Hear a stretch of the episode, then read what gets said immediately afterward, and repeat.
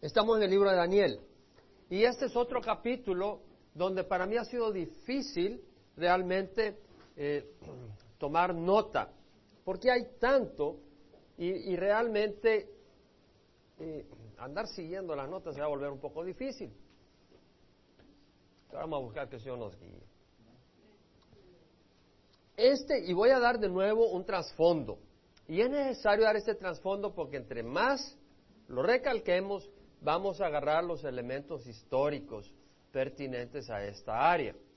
Sabemos de que Daniel en el año 605 antes de Cristo fue llevado al cautiverio con Sadrach, Mesach y Abednego, Ananías, Misael, Lazarías, que le cambiaron el nombre. Ellos estaban en la corte del rey Joacim, hijo de Josías. Josías había sido el último buen rey de la tribu de Judá. Joacás empezó a reinar cuando murió eh, Josías. Reinó tres meses, vino Neco, el, el, faraón de Egipto, se lo llevó preso o cautivo a Egipto y puso a Eliakim, a quien le llamaron Joacim. Y este Joacim, en el tercer año de su reinado, en el año 605, fue que vino Nabucodonosor y se llevó a los jóvenes, algunos jóvenes bien parecidos, sin defecto alguno, de la corte real y de la nobleza, jóvenes que tenían inteligencia en las distintas ramas del saber, con entendimiento, capacidad de entender y con capacidad de discernir, de poder, de capacidad de discernimiento, que eh, fueran entrenados en la escritura y en la lengua de los caldeos para ser entrenados para servir en el palacio, en la corte. Y este fue en el año 605 antes de Jesucristo. Ahora, ahí estaba Nabucodonosor, que empezó a reinar como rey de Babilonia, hasta el año 562 antes de Cristo. O sea, un total de 43 años eh, que estuvo reinando eh, eh, Nabucodonosor. Ahora, en el año 562 él murió y le sucedió su hijo, o sea, después de él fue su hijo Evil Merodac, que reinó por dos años y cuando él fue asesinado por su cuñado, esposo de la hermana de Evil hijo de Nabucodonosor, eh, este cuñado que lo asesinó, eh, reinó por cuatro años. Y cuando él murió, su hijo reinó por dos, por dos meses, cuando en eso vino eh, el, eh, yerno de Nabucodonosor, casado con una de las hijas de Nabucodonosor, que asesinó a este, a este rey que reinó por dos meses, y él empezó a reinar en el año 562, perdón, 556, Nabónidus, 556 antes, antes de Cristo. Ahora, Nabónidos empezó a reinar y como a los tres años, su hijo Belsasar, empezó a reinar, nieto de Nabucodonosor. Entonces, eh, Belsasar empezó a reinar como en 553 y en el año 539 Belsasar estaba reinando en Babilonia y Nabónidus en todo el imperio. Eh, vinieron los medo-persas, rodearon la, ciudad de Babilonia, desviaron el río Éufrates y entonces bajo la compuerta entraron y mataron a Belsasar y entró eh, a reinar el, imperio medo-persa. Quien entró fue eh, eh, y a las dos semanas vino Ciro el persa, que era el rey, y a la semana murió Ugbaru. Algunos creen que este Ugbaru era Darío, al que se le llamó el rey Darío, otros creen que no, que era Gubaru, otros creen que Gubaru y Gubaru es el mismo, y luego este Gubaru, otros piensan fue el que fue reinando sobre Babilonia como el rey Darío pero quien estaba sobre todo era Ciro el persa. Este Darío es Darío el Mede. Estamos. Lo, dijimos la vez pasada y lo recordamos un poco para agarrar los elementos históricos. Ahora, en el año 539 fue que entró el imperio medo-persa. Entonces, en el capítulo 9 leemos y leímos sobre que en el primer año de Darío, ¿qué año fue ese? 539. Hijo de Asuero, descendiente de los Medos, que fue constituido rey sobre el reino de los Caldeos en el año primero de su reinado. Yo, Daniel, pude entender en los libros el número de los años que por palabra del Señor fue revelada al profeta Jeremías, debía cumplirse las desolaciones de Jerusalén. 70 años. Es decir, eh, lo que entendió Daniel es que en el libro de Jeremías habían 70 años designado por la profecía de Jeremías a Babilonia y luego el pueblo de Israel, de Judá, iba a regresar a su tierra. Y eso lo pudimos ver en Jeremías capítulo 25, donde vimos en el versículo 11 que dice, toda esta tierra será desolación. Fue la profecía de Jeremías que se la dio al pueblo en, Judá, en Jerusalén, antes que fueran llevados cautivos. Esta profecía la hizo en el, año 605 Jeremías, antes de que fueran llevados al cautiverio. Dice, toda esta tierra será desolación y horror y estas naciones servirán al rey de Babilonia 70 años. Entonces, si esto fue en el año 605, ahora 70 años son años de 360 días, porque era el año bíblico judeo, de los judíos. Entonces, 70 años de 360 días equivale a 69 de 365. Amén.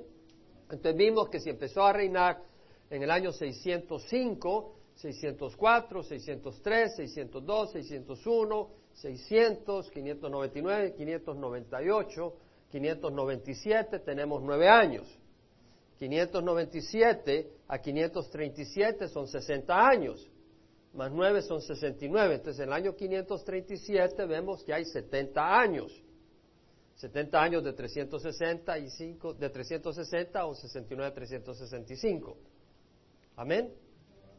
¿Estamos? ¿Se confundieron? René después le da la matemática. Entonces, en el año 537 antes, porque vimos en el libro de Esdras de que en el primer año de Ciro el persa, él eh, está reinando y luego hace una proclamación de que se vaya hacia Jerusalén todos aquellos judíos que quieran hacerlo en su corazón, en todo el imperio, y que les ayuden, les den plata, oro, los demás y, lo que necesiten para ir a edificar el templo. Esto es muy importante, porque si usted se va a Esdras rápidamente, dice en el primer año de Ciro, rey de Persia, para que se cumpliera la palabra del Señor por boca de Jeremías, el Señor movió el espíritu de Ciro, rey de Persia. el Señor mueve los espíritus de las personas. Por eso podemos orar para que Dios mueva los espíritus y los corazones de los jefes en tu trabajo, del, del, landlord, eh, en donde tú vives o en donde sea. Eh, y este hizo proclamar, ahí vemos la proclamación, por todo su reino y también por escrito, diciendo así dice Ciro, rey de Persia, Jehová, el Dios de los cielos, me ha dado todos los reinos de la tierra. ¿Por qué? Porque él se dio cuenta que había una profecía escrita por él, por David, perdón, por Isaías. Y esa profecía decía de Ciro, lo nombraba por nombre, que este Ciro era el que iba a ayudar al pueblo de Israel. Dice, y él me ha designado para que le edifique una casa en Jerusalén que está en Judá. Quien de, quien de entre vosotros pertenezca a su pueblo sea su Dios con él. Entonces vemos que está hablando de una casa que está en Judá. Es decir, la edificación no es de la ciudad, la proclamación es para edificar el templo. Vemos, es muy importante para no confundir las fechas. Y vemos a todo sobreviviente en cualquier lugar que habite que los hombres de aquel lugar le ayuden con plata y oro, con bienes y ganado, junto con una ofrenda voluntaria para la casa de Dios que está en Jerusalén. El versículo 5 se levantaron los jefes de las casas paternas de Judá y de Benjamín, los sacerdotes y los levitas y todos aquellos cuyo espíritu Dios había movido a subir para edificar la casa de Jehová que está en Jerusalén. Vemos acá que se trata de edificar el templo. Entonces, este edicto no es, esta proclamación no es la proclamación que vamos a utilizar para calcular las 70 semanas que habla Daniel en el capítulo 9 más adelante. El punto es, vemos eh, de que Daniel, eh, eh, Daniel entendía de los 70 años y lo que hace es volcar su rostro a Dios el Señor para buscarlo en oración y súplicas, en ayuno, silicio y ceniza. Es el capítulo 9, versículo 3 de Daniel. Ayuna, acuérdese de que Dios había prometido, si usted se va a Jeremías 25, perdón, 29, 10, leemos que dice, cuando se le haya cumplido a Babilonia 70 años, yo os visitaré y cumpliré mi buena palabra de haceros volver a este lugar. Esa era la promesa, de volverlos a ese lugar después de los 70 años. Eso es lo que profetizó Jeremías, eso lo profetizó eh, allá por el año 597 antes de Jesucristo. O sea que vemos que lo profetizó 60 eh, años antes de que ocurriera. Ahora, cuando Daniel ve la profecía, él eh, se, busca en oración porque esa misma profecía de Jeremías dice, me invocaréis y me rogaréis y yo os escucharé. Me buscaréis y me encontraréis cuando me busquéis de todo corazón. Y os restauraré a vuestra tierra, dice el Señor. Ahí en Jeremías 29, 11, cuando dice, yo sé los planes que tengo para vosotros, planes de bienestar y no de calamidad, para daros un futuro y una esperanza. Entonces vemos esa promesa del Señor de traer a su pueblo, pero que también había que orar. Entonces Daniel, entendiendo la profecía, dice, yo me pongo de rodillas, yo empiezo a orar. Yo voy a buscar la bendición del Señor. El Señor se puede mover a través tuya para bendecir una nación. Yo lo creo. Yo sé que Dios se mueve por la oración de sus siervos, por un siervo que esté ligado a la voluntad de Dios, doblando rodillas. Dios se mueve en los eventos de las naciones. Y vemos que Dios se mueve a través de Daniel porque él busca a Dios lo busca con respeto, dice en el versículo 4, oré a Jehová mi Dios e hice confesión y dije, ay Señor, al Dios grande y temible que guarde el pacto y la misericordia para los que le aman y guardan su mandamiento. Ahora nosotros leímos capítulo 9 del 1 al 19 y quisiera leerlo de regreso. Yo cuando leo, eh, quiero leerlo de nuevo y leerlo de nuevo porque hay tanto que puedes ver en esa enseñanza. Tanto de que yo ya estaba tranquilo con los primeros 19 versículos de nuevo. Pero entonces no avanzaría a lo que quiero enseñar hoy, que es domingo de ramos, que le dicen, ¿verdad? O de palma, o lo que sea. Pero porque creo que no es coincidencia que nuestro estudio de Daniel coincida con este día donde nos tocaría hablar sobre la entrada de Jesús a Jerusalén que fue profetizado y si fue coincidencia, pues lo que sea, pero me daría mucho gusto hablar sobre eso esta vez y recordar ese tiempo de nuestro Señor Jesús, el 30 de marzo del año 33 de nuestra era. Ahora, vemos que eh, Daniel clama a Dios, se arrodilla y dice, Señor, muévete, regresa a tu pueblo, mira el templo está destruido, mira la ciudad, ten misericordia. Y en el versículo 19 dice, oh Señor, escucha, este es un anciano de más de 80 años, Señor, perdona, Señor, atiende y actúa. Y él dice que él confiesa sus pecados y los de la nación. Es un hombre con un corazón contrito. Para hablar en un púlpito, y hablaba con mi hermano Salvador, no se necesita voz, se necesita un corazón contrito. Ahora, puedes venir sin corazón contrito, pero no vas a honrar a Dios para servir a Dios, púlpito o no púlpito, a donde sea, porque Dios está en todas partes. Y este pedazo de madera no hace el mensaje. Para poder servir al Señor no se necesita voz del locutor. Se necesita que Dios te dé un corazón contrito, porque viene de Dios. No viene de la arrogancia del hombre. El hombre hay arrogancia. Ahora vemos de que este hombre clama y dice, no tardes por amor a ti mismo, Dios mío, porque tu nombre se invoca sobre tu ciudad y sobre tu pueblo. Y ahora viene la segunda parte, ya vimos de la primera parte del 1 al 19, no voy a entrar en cada versículo, porque si no, no cubrimos. Aunque estaba yo hablando, aún estaba yo hablando, tú hablas con Dios, hablas con Dios. ¿Cómo le hablas a Dios? Es hermoso decirle a Dios papá. Yo no sé qué relación hayas tenido con tu padre. Mi padre murió cuando yo tenía un año y pico. Pero te voy a decir algo. Es hermoso poder venir a Dios y decirle papá. Y realmente decírselo entendiendo que Él es tu papá. A mí me encanta hacerlo. De corazón, no de mente. Y saber en mi corazón que Él es mi papá.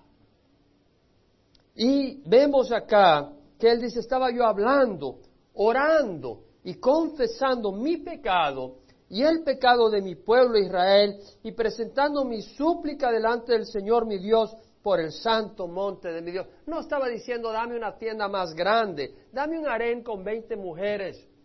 No estaba pidiendo esas cosas. Estaba pidiendo la bendición del pueblo de Israel.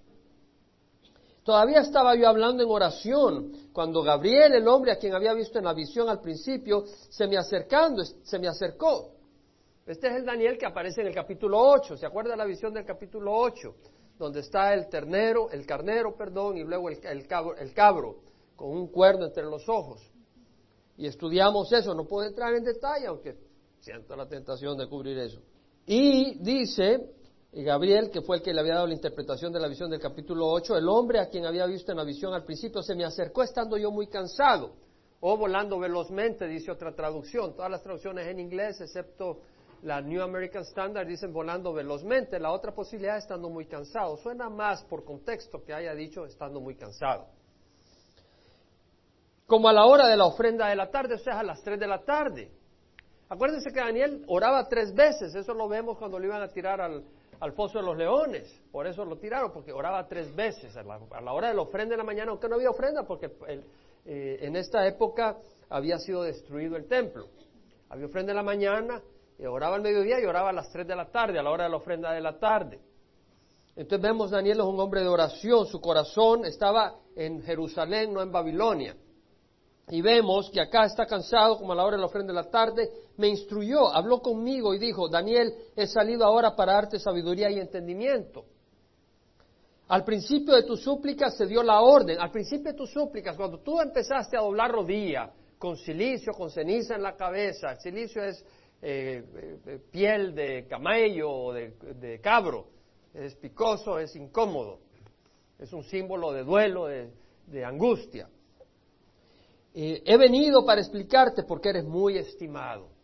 Ah, qué hermoso que Dios diga que tú eres muy estimado. La palabra hamad, hamad, que quiere decir algo hermoso, hamad, que quiere decir deleitarse en algo, hermosura, algo que causa deleite, algo precioso, agradable, codiciar, es decir, eres codiciado, dice el Señor, a través del ángel Gabriel. Qué hermoso que podamos sentir en el corazón que somos codiciados por Dios. Y lo somos. Por eso mandó Dios a su Hijo a morir en la cruz. Si no lo creemos, lee la realidad de lo que pagó Dios por nosotros. Somos, pero estamos deleitando a Dios. Somos un deleite a Dios o contristamos al Espíritu, porque podemos contristar al Espíritu Santo. ¿Estamos contristando al Espíritu Santo o realmente estamos deleitando a nuestro Dios? Y esa es la pregunta. Ahora, vemos que Daniel era un hombre muy estimado y le dice, pon atención a la orden, a la orden que he venido a darte y entiende la visión. 70 semanas, ¿están listos para arrancar primera? 70, vamos a entrar. 70 semanas han sido decretadas sobre tu pueblo y sobre tu santa ciudad. ¿Cuál pueblo es este? ¿La iglesia? No, está hablando de Israel tu pueblo y sobre tu santa ciudad. ¿Es Roma? No, ese es invento de fulanito y menganito. No, es Jerusalén. Para poner fin a la transgresión. Ah, hoy que empezaba a considerar esto, podíamos tirarnos decir, fin a la transgresión, es decir, al, al, cabo de las 70 semanas ya no va a haber transgresión, ya no va a haber rompimiento, ya nadie se va a pasar el semáforo en rojo. Nadie va a ir a 85 millas por hora. Ya no va a haber transgresión. Nadie va a manejar borracho. Para terminar con el pecado. Para que ya no haya pecado. Este es un enigma. ¿Cómo puede terminar con el pecado si somos pecadores? ¿Has puesto a pensar eso? Porque nuestra ciudadanía está en los cielos, de donde ansiosamente esperamos un Salvador, nuestro Señor Jesucristo, el cual transformará nuestro cuerpo de humillación en conformidad al cuerpo de su gloria. Ese misterio está revelado ahí. Dios nos va a dar un cuerpo nuevo, un cuerpo que no tiene recuerdo del pecado ni de la malicia, que no va a estar teñido por el pecado. Por eso este cuerpo tiene que morir. Yo digo amén. Dame un nuevo cuerpo, Señor, no solo físicamente, sino un cuerpo que no está tocado por el pecado y la maldad. Un cuerpo impecable. Ese misterio apunta a un nuevo cuerpo, donde ya no hay pecado. Ahora hay otro, otro misterio, para expiar la iniquidad. Es decir, para terminar con la iniquidad. Un momento.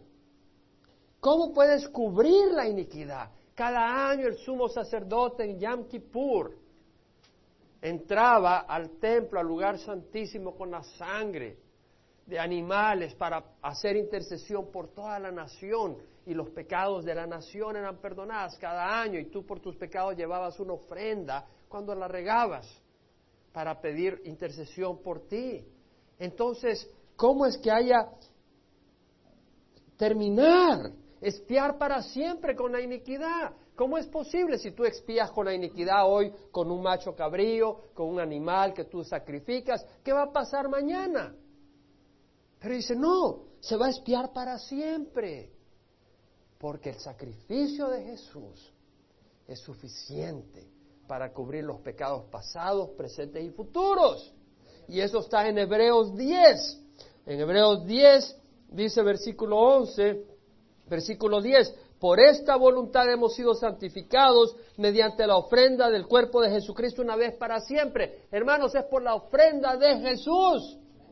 Estaba leyendo que quieren, y, lamento ofender a algunas personas, pero es la verdad, estaba leyendo que quieren hacer beato a Juan Pablo II, y estaba leyendo el, relato de la, la monja que dice que fue sanada de la enfermedad Parkinson. Entonces, ella dice que Juan Pablo II la sanó. Pero Juan Pablo II no sana, el único que sana es Jesucristo, es Dios.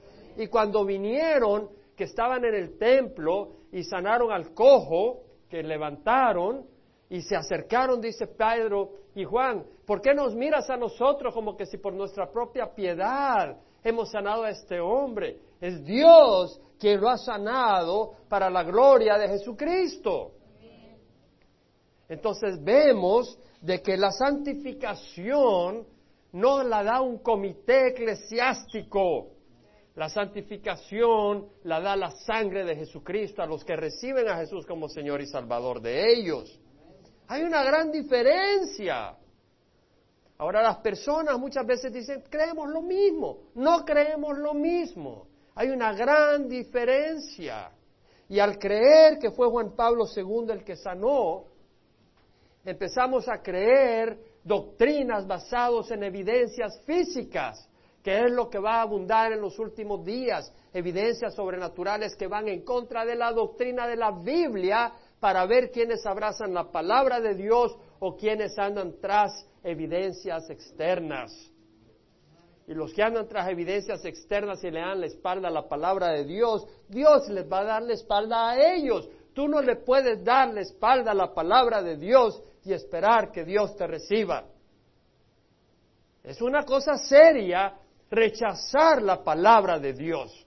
De estas 70 semanas que han sido decretadas para espiar la iniquidad, y estamos en Hebreo 10, cuando me desvié, no sé como cuánto tiempo, y ciertamente todo sacerdote está de pie, dice, día tras día, ministrando y ofreciendo muchas veces los mismos sacrificios que nunca pueden quitar los pecados.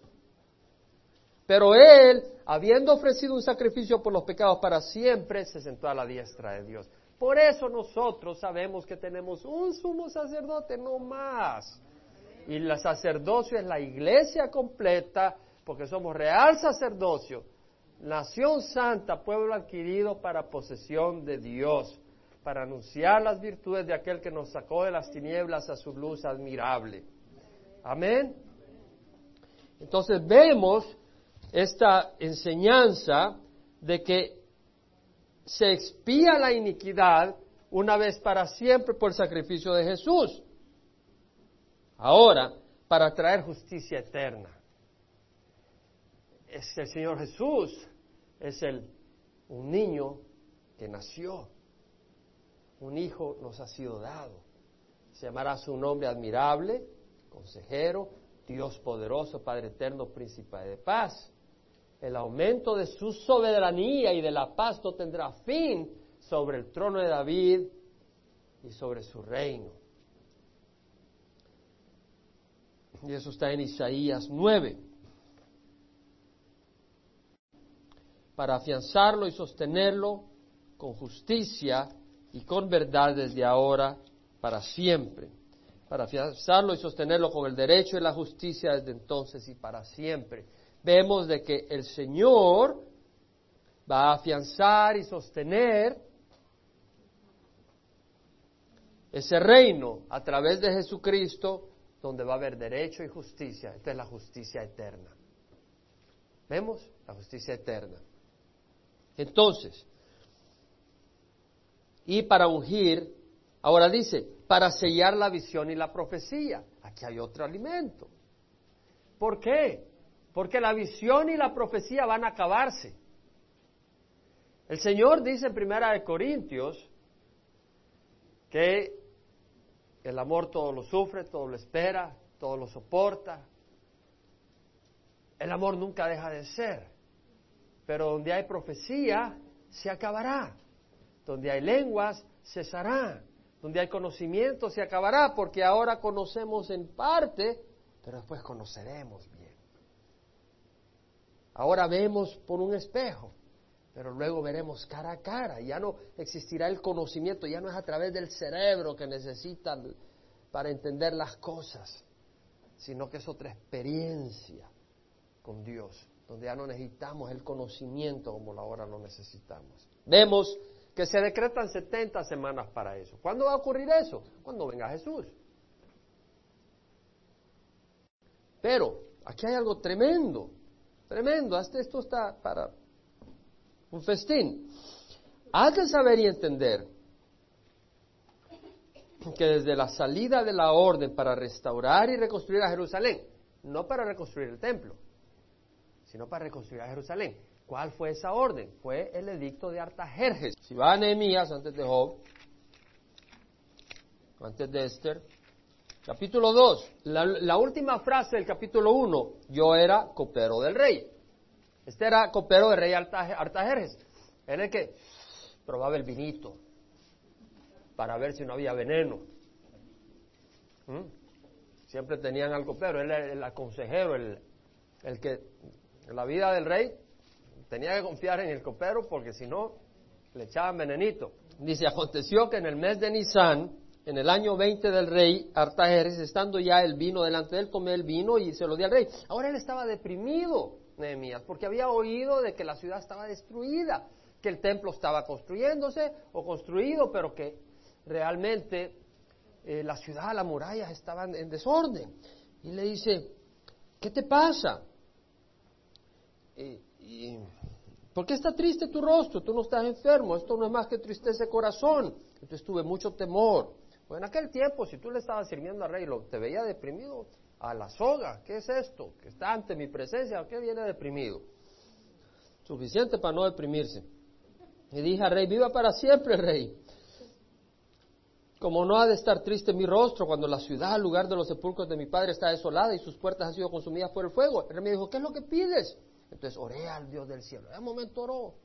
Y respondí al rey, si le place al rey y, si tu siervo ha hallado gracia delante de ti, envíame a Judá, a la ciudad de los sepulcros de mi padre, para que yo la reedifique. Vemos eh, la proclamación que hacen eh, Entonces el rey me dijo, estando la reina sentada junto a él, ¿cuánto durará tu viaje y cuánto volverás? Y le agradó al rey a enviarme, y yo le di un plazo fijo y le dio cartas a las personas para que prosperaran y dejaran a Nehemías y ayudaran a Nehemías con la construcción de la muralla y de la ciudad. Este es el edicto de Artajerjes en 5 de marzo del año 444 a.C. ¿Puedes decir 5 de marzo? Del 444. Entonces vemos que este es el edicto. Ahora vamos a ver qué dice. Has de saber y entender que desde la salida de la orden para restaurar y reconstruir a Jerusalén hasta el Mesías príncipe habrá siete semanas y sesenta y dos semanas volverá a ser edificada con plaza y foso, pero en tiempos de angustia.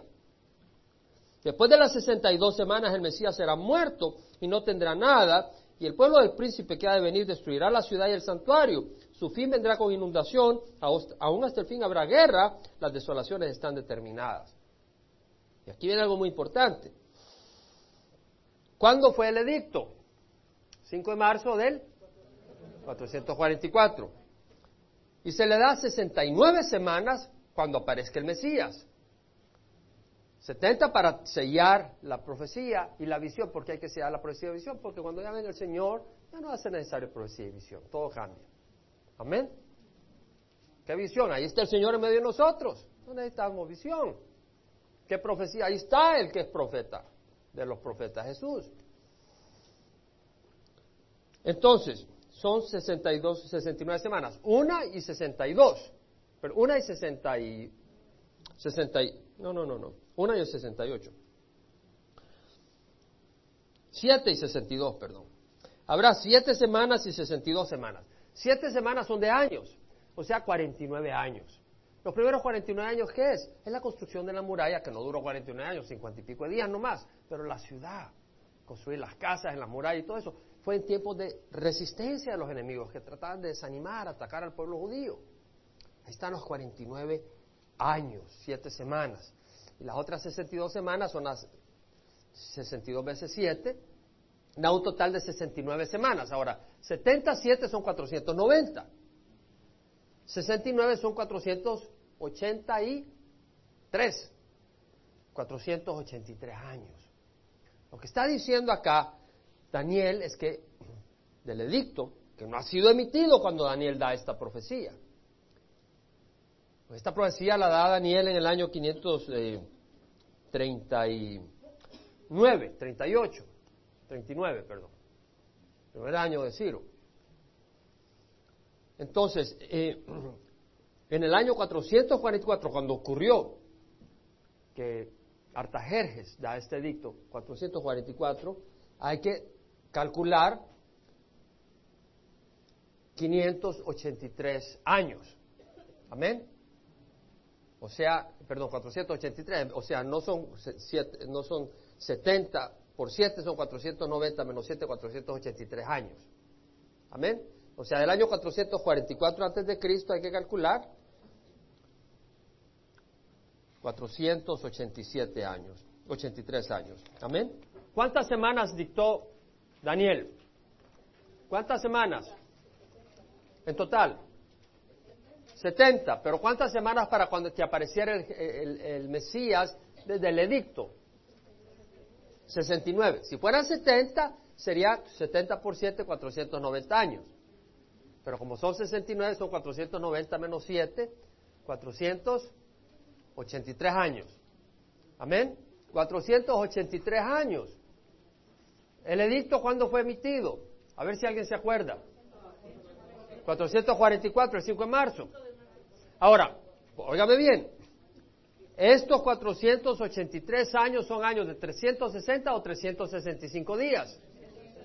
360. Entonces, hay que multiplicar los 483 por 360 para tener el total número de días y luego dividirlo entre 365 para ver cuántos años de los nuestros realmente son.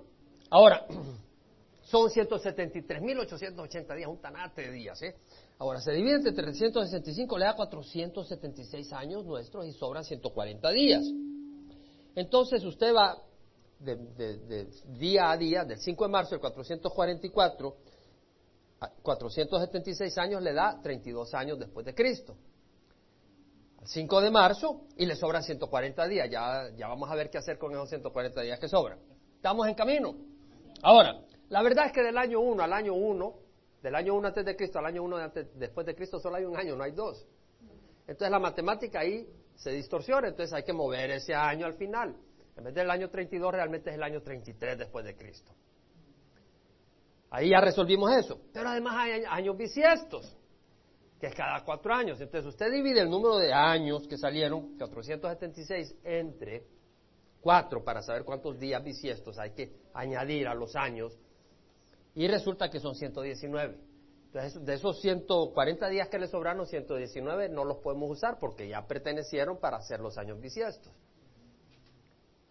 Entonces le sobran 21 días, pero en cuanto a los años bisiestos, cada centenario no es año bisiesto, excepto el cuarto entonces realmente hay que ajustar tres días más. Entonces, en vez de 21, le quedan 24.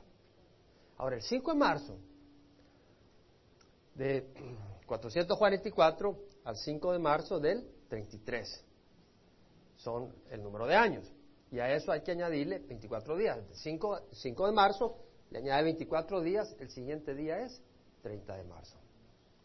Fue el día en que Jesucristo entró a Jerusalén en un, en un asno, en un pollino. Literalmente, en la 69 semana. Si usted quiere disputar el día que aquí, que allá, dispútelo todo lo que quiera, es la 69 semana, porque la 69 semana tiene siete años. Y en esa semana de años, el Señor definitivamente, si quiere usar otro método y disputa una fecha o la otra, en esa semana de años el Señor entró en Jerusalén. Y alguien ha calculado que pega hasta en el día exacto. Pero hay algunos problemas de interpretación. Unos dicen, bueno, tal vez este día, tal otro. Bueno, si quieren dudarlo está bien. Yo creo que a los 70 años se cumplieron, los 69 años cumplieron, eso sí, sin ningún lugar a duda. Y aún hasta el día, realmente. Ahora, lo que es increíble, y esto es una bendición, eh, ¿sabes qué? A mí me encanta cuando el Señor me habla. Yo no sé si a ti, no. La palabra del Señor, ¿sabes qué? No hay nadie que tenga toda la palabra de Dios para él. Y tú puedes leer comentarios. Estaba oyendo el, viernes a Pancho, que dice, si yo agarro un comentario del siglo XVIII, ¿qué vas a ver de List LA? Dios me tiene que revelar a mí las cosas para la gente de List LA. Y así es. Por eso el Señor tiene que usar a su gente de cada generación también. No quiere decir que vas a despreciar la gente del pasado y lo que Dios les ha revelado. Tú tienes que recibir una revelación fresca del Señor. No doctrina nueva, pero una revelación fresca del Señor. Y a mí me dio gozo porque una de las cosas que aprendí en este estudio no lo he leído en ningún comentario, no lo he oído jamás. No es una doctrina nueva, pero es algo maravilloso. Esto la palabra que aparece, donde dice, después de las 62 semanas el Mesías será muerto. La palabra en inglés es cut off, cut off. Eso está en la nueva versión internacional, en la King James, en la New King James, en la New American Standard, todas las versiones, cut off. Ahora, me fui al hebreo. ¿Y qué es lo que descubrí? Tremendo. La palabra es karat. ¿Puede decir eso? Karat. Y quiere decir cortar. Se usa en distintos contextos y me fui a ver los contextos en que se usa. Y eso es algo increíble. Cuando Abraham se le apareció el Señor y le dice, mira las estrellas, porque has creído como la... Y fue, él creyó cuando Dios le dijo, tu descendencia será tan abundante como las estrellas que no se pueden contar. Y él creyó, se le declaró, se le consideró como justo por eso. Eh, Abraham dijo, bueno, ¿cómo seré de que esto va a ser así? Y Dios le dijo, agarra eh, tres novillas, eh, tres cabras, tres terneros, tres pichones, córtalos. Y entró un sueño profundo y en eso una antorcha pasó entre las partes cortadas. Es la manera de hacer el pacto. Dijo, la promesa va a estar sellada con un pacto. Es mi pacto, dice el Señor. Entonces, a la manera de hacer los pactos, se cortan los animales y en medio pasan los participantes del pacto. Si tú no vas a cumplir tu parte, vas a ser despedazado como el animal que sacrificaste. La palabra karat cut es pactar. Es cortar para hacer un pacto. ¡Wow! ¿Se da cuenta? Es decir, quiere decir también cortar un árbol. Entonces, cuando Abraham tiene esta situación donde el Señor se le revela, en el Génesis 15 y 18 dice, en aquel día Jehová hizo un pacto con Abraham. La palabra hizo es pactó. Carat, pactó un pacto con Abraham diciendo a tu descendencia he dado esta tierra, desde el río Egipto hasta el río Grande, el río Éufrates. En Jeremías el Señor dice, entregaré a los hombres que han transgredido mi pacto, que no han cumplido las palabras del pacto que hicieron delante de mí cuando cortaron Carat en dos al becerro y pasaron entre los pedazos. Dice Dios, le voy a caer encima, porque no han cumplido mi pacto. Karat, cuando cortaron. Esa palabra de pacto implica cortar la víctima para hacer el pacto. También se ocupa para cortar cedros, cortas. El Señor fue cortado, fue quitado, su presencia cortada de la tierra en el sentido físico para el mundo. También se ocupa para juicio. Esto sí lo había oído, pero que era de pacto, no lo había oído. Yo creo que tiene una gran riqueza la palabra karat acá en este contexto en que es usado. Ahora, para juicio, aquel dice que, no obre, que obre con desafío, ya sea nativo o extranjero, ese blasfema contra el Señor y esa persona será karat de entre su pueblo, cortada de su pueblo. En el sentido ajusticiada.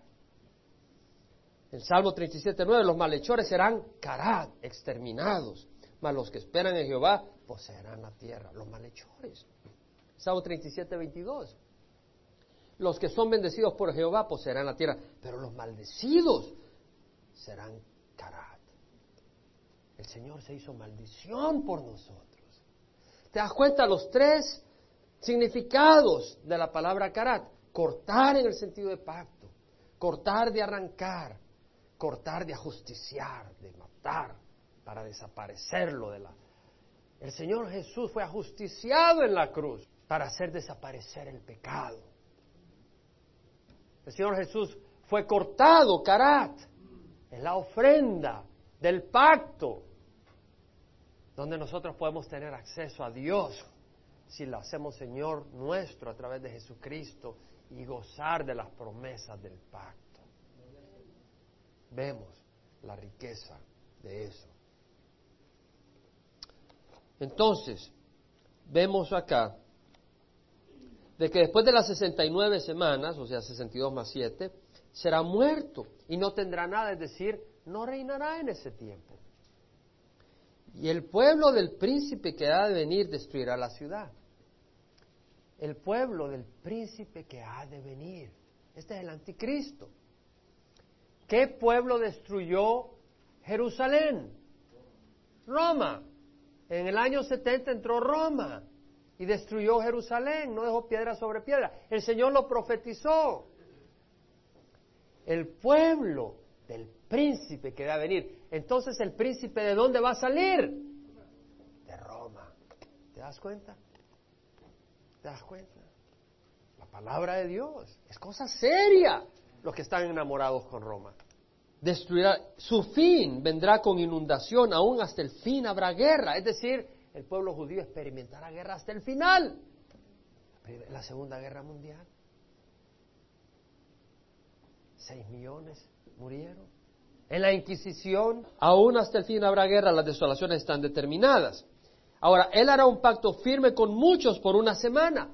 ¿Por cuánto? una semana. Es decir, entre las 69 semanas hay un espacio que es el tiempo de la iglesia. Y no es mencionada porque aquí está hablando el Señor a Daniel sobre la historia del pueblo de Israel cuando Dios trata con ellos. Entonces aparece un espacio que Daniel no sabe, pero está separado 69 semanas y las 70 semanas, porque entre las 69 y las 70 hay un espacio es el tiempo de la iglesia. Y luego viene la última semana donde hará un pacto firme el anticristo con muchos por una semana. ¿Cuántos años es una semana? Siete. Pero a la mitad de la semana pondrá fin al sacrificio y a la ofrenda del cereal. Es decir, él parará todo lo que son las tradiciones religiosas del pueblo judío. El templo va a haber sido reedificado. Y logra paz con el pueblo de Israel. Hay siete años pero en el año tres y medio de ese periodo, él se sienta en el templo y se declara Dios. Y demanda adoración. Sobre el ala de abominaciones vendrá el desolador. El ala, es decir, la sección del templo, lugar santísimo donde él se sienta. Horrible lo que hace, vendrá el desolador. Él trae destrucción hasta que una destrucción completa, la que está decretada, sea derramada, sobre el desolador. Entonces, vemos acá los siete años de Daniel. Ahora, si tú te vas a Daniel capítulo 7, hablamos de cuatro bestias, ¿se acuerda? Y la primera era, a ver si se acuerda, un león, que era el imperio persa, perdón, babilónico. La siguiente era un oso que estaba levantado de un lado, el imperio, imperio medo-persa. Y la siguiente era un leopardo, ¿se acuerda? Con cuatro alas de aves, que era el imperio de Alejandro Magno, el griego.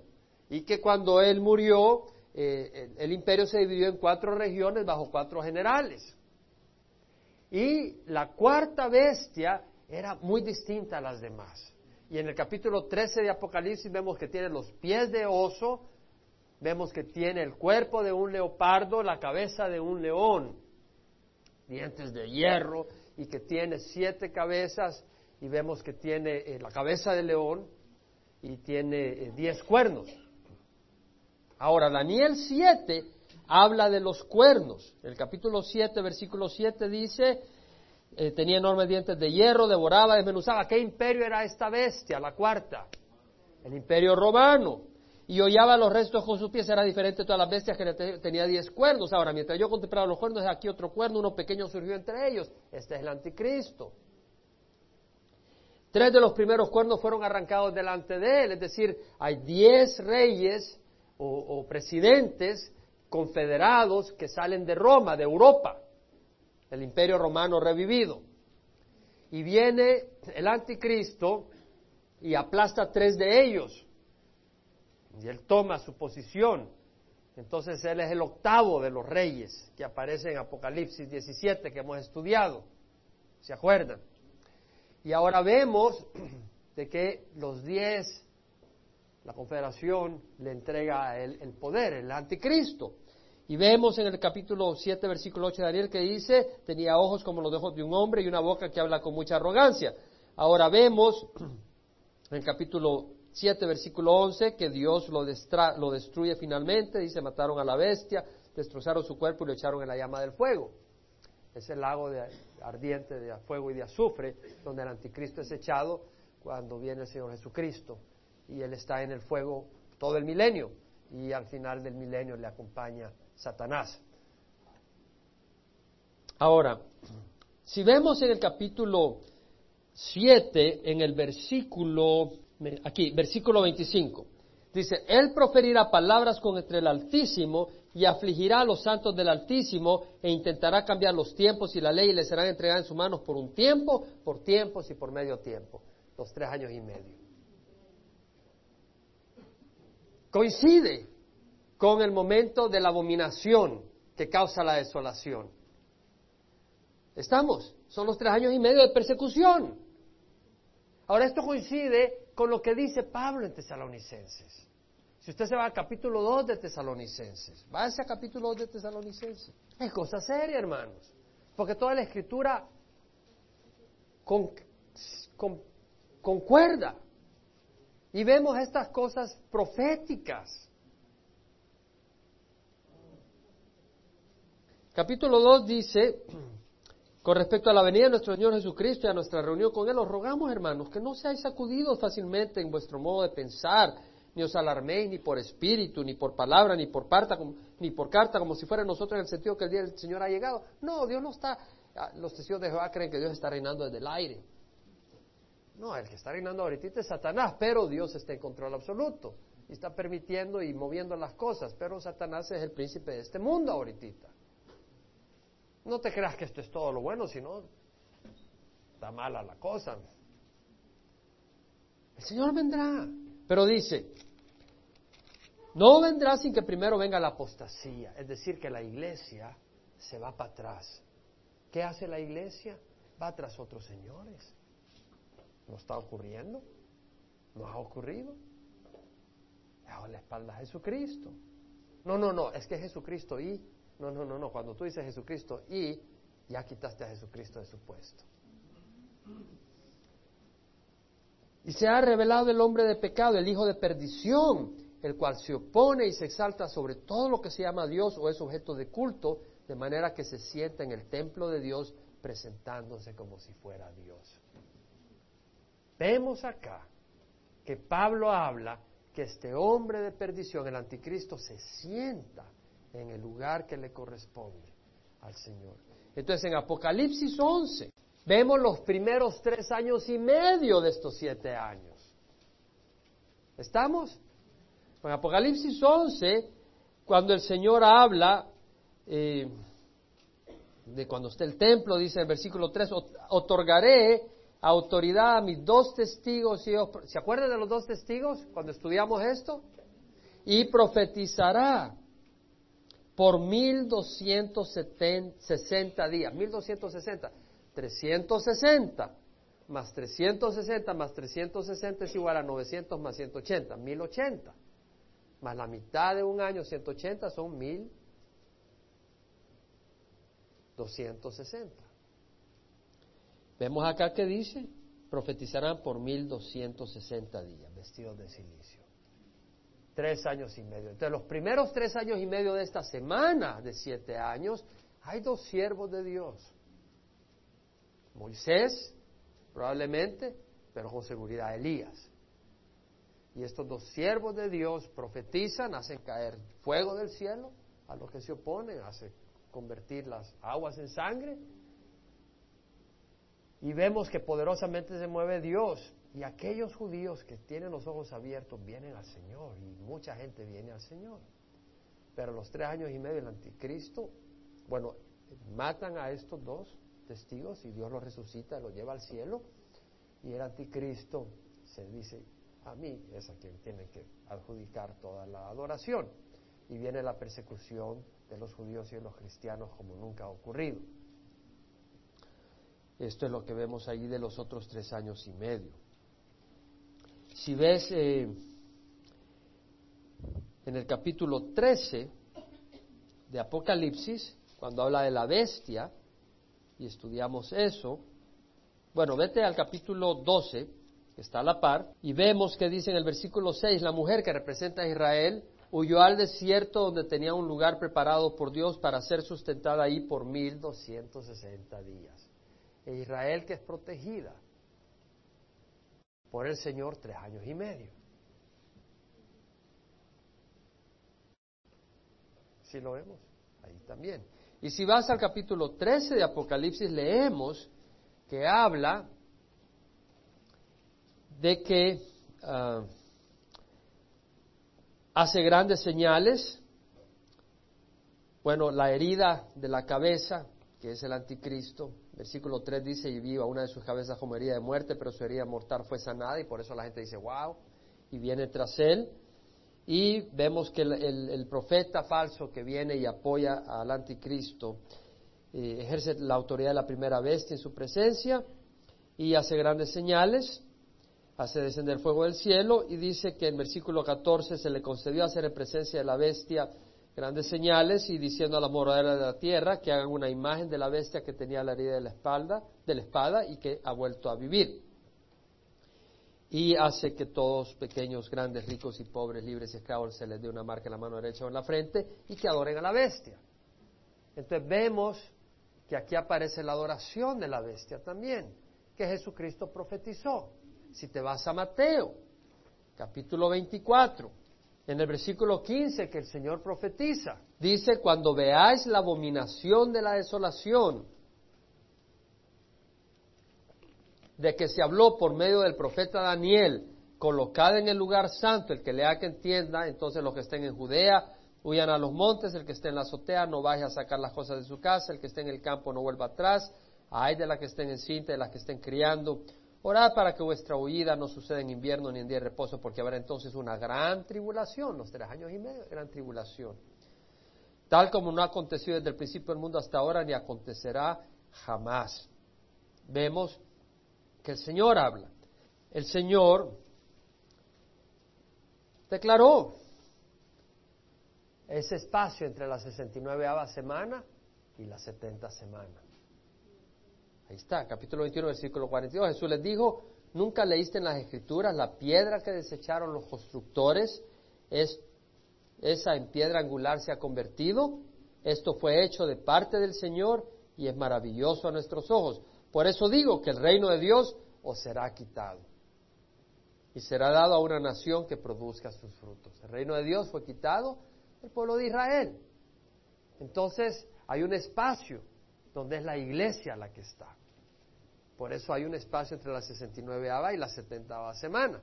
Y en la 70 semana el Señor empieza a tratar con el pueblo de Israel de regreso. El Señor no ha eliminado a Israel. Si tú vas a Romanos, capítulo 11, versículo 25, no quiero, hermanos, que ignoréis este misterio para que no seáis sabios en vuestra propia opinión que a Israel le ha acontecido un endurecimiento parcial hasta que haya entrado la plenitud de los gentiles. Es el tiempo de la iglesia. Y así todo Israel será salvo, tal como está escrito, el libertador vendrá de Sión, apartará la impiedad de Jacob. Y este es mi pacto con ellos cuando yo quite sus pecados. Cuando el Señor venga. Al final de la tribulación y reina con su iglesia, que va a reinar con su iglesia. Ah,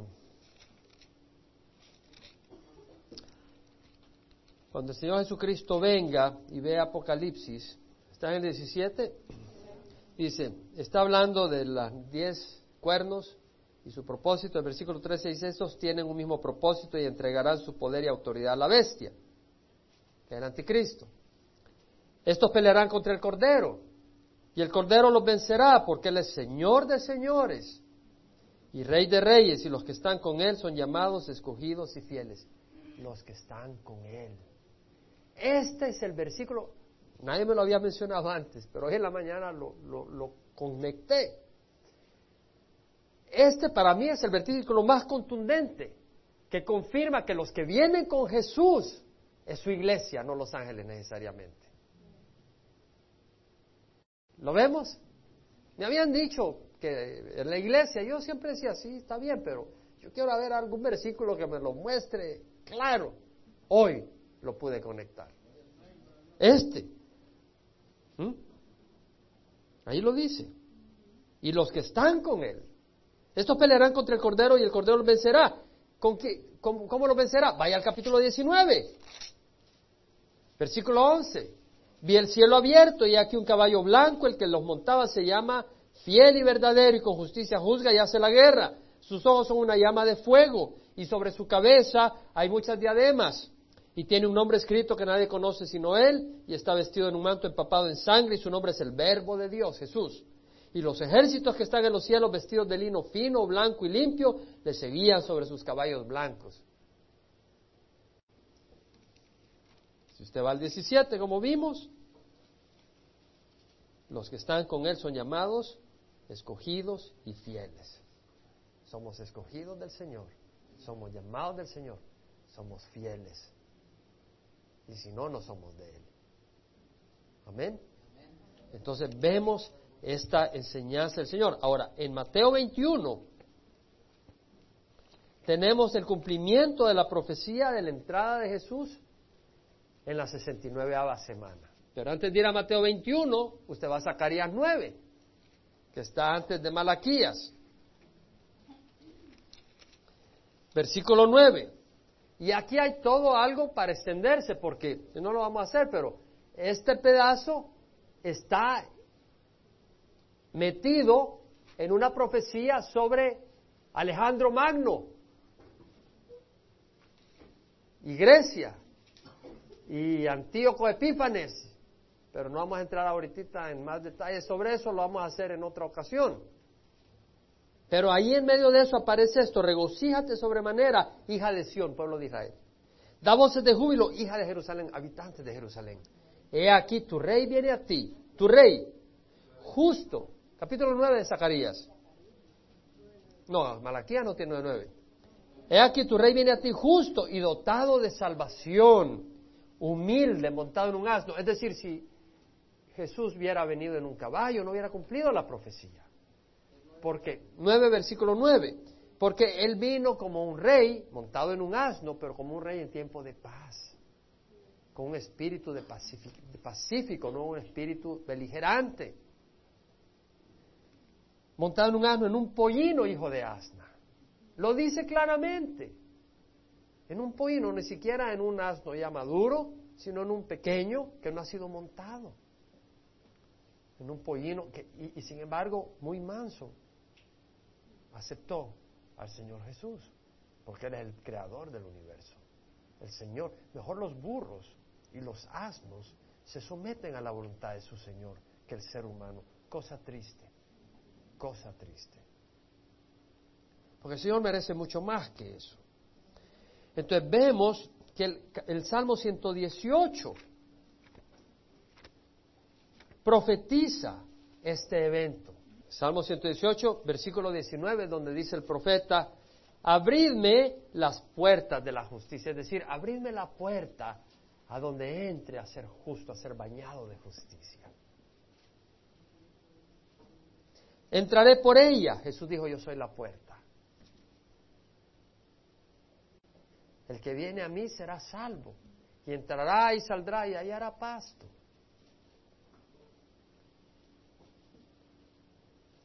El que entra por mí, yo soy la puerta. El que entra por mí será salvo. Juan 19. Ahora, esta es la puerta de Jehová. ¿Cuál? ¿Cuál? Esta. ¿Cuál? Jesús. Los justos entrarán por ella. Yo soy la puerta, dice Jesús. Te daré gracias porque me has respondido y has sido mi salvación. No mis obras, tú eres mi salvador.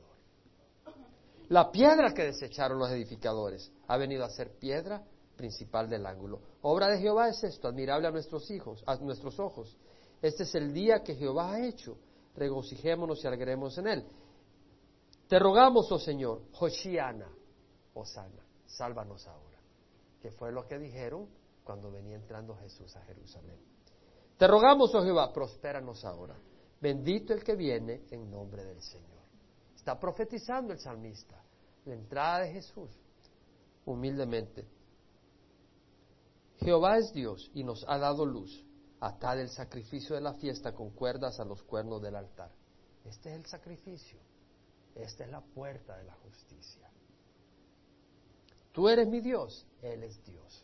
Como dijo Tomás, Señor mío y Dios mío. Y gracias te doy. ¿Por qué? Porque sacrificaste tu vida en la cruz. Y tú eres mi Dios, yo te exalto porque eres digno. Dad gracias a Jehová porque Él es bueno que para siempre su misericordia. En el capítulo 21 de Mateo, y vamos a cerrar con esta narrativa del cumplimiento de la profecía el domingo de Ramos. Cuando se acercaron a Jerusalén y llegaron a Betfagé, Jerusalén, al este de Jerusalén, después del valle de Kidrón, estaba el monte de Olivos. Y al este del monte de Olivos, en, en la subida este, estaba Betfagé y Betania. Betania era donde estaba María, Marta y Lázaro. Entonces, del lado este, en el camino hacia Jericó, ahí viene Jesús, va viniendo con la multitud que había venido de Galilea y de las regiones, y Jesús envió a dos discípulos diciendo, id a la aldea que está enfrente de vosotros, y enseguida encontraréis una asna atada y un pollino con ella desatada, y traédmelos. Y si alguien nos dice algo, decide el Señor lo necesita y enseguida los enviará. Esto sucedió para que cumpliera lo dicho por medio del profeta cuando dijo, decida a la hija de Sión, mira, tu rey viene a ti, humilde y montado en un asna y en un pollino, hijo de bestia de carga. Entonces fueron los discípulos y hicieron tal como Jesús les había mandado. Trajeron el asna y el pollino, pusieron sobre ellos, obviamente sobre el pollino, sus mantos y Jesús se sentó encima. La mayoría de la multitud, venía la multitud bajando con Jesús. Muchos venían del camino a Jericó, por el camino de Jericó, porque venían a las fiestas de la Pascua que ocurrían esa semana. Y otros cortaban ramas de los árboles y las tendían por el camino, y las multitudes que iban delante de él y las que iban detrás gritaban diciendo, Osana, Hoshiana, al, Hijo de David. Es un término mesiánico. Bendito el que viene en nombre del Señor. Osana en las alturas. Cuando éste entró en la ciudad, toda la ciudad se agitó y decía, ¿quién es este? La multitud allá en Jerusalén, pues no estaba percatada porque el ministerio principal de Jesús fue en área de Galilea, donde estuvo en Capernaum y esas áreas. Vamos a orar. Nuestra fe no es una fe ciega.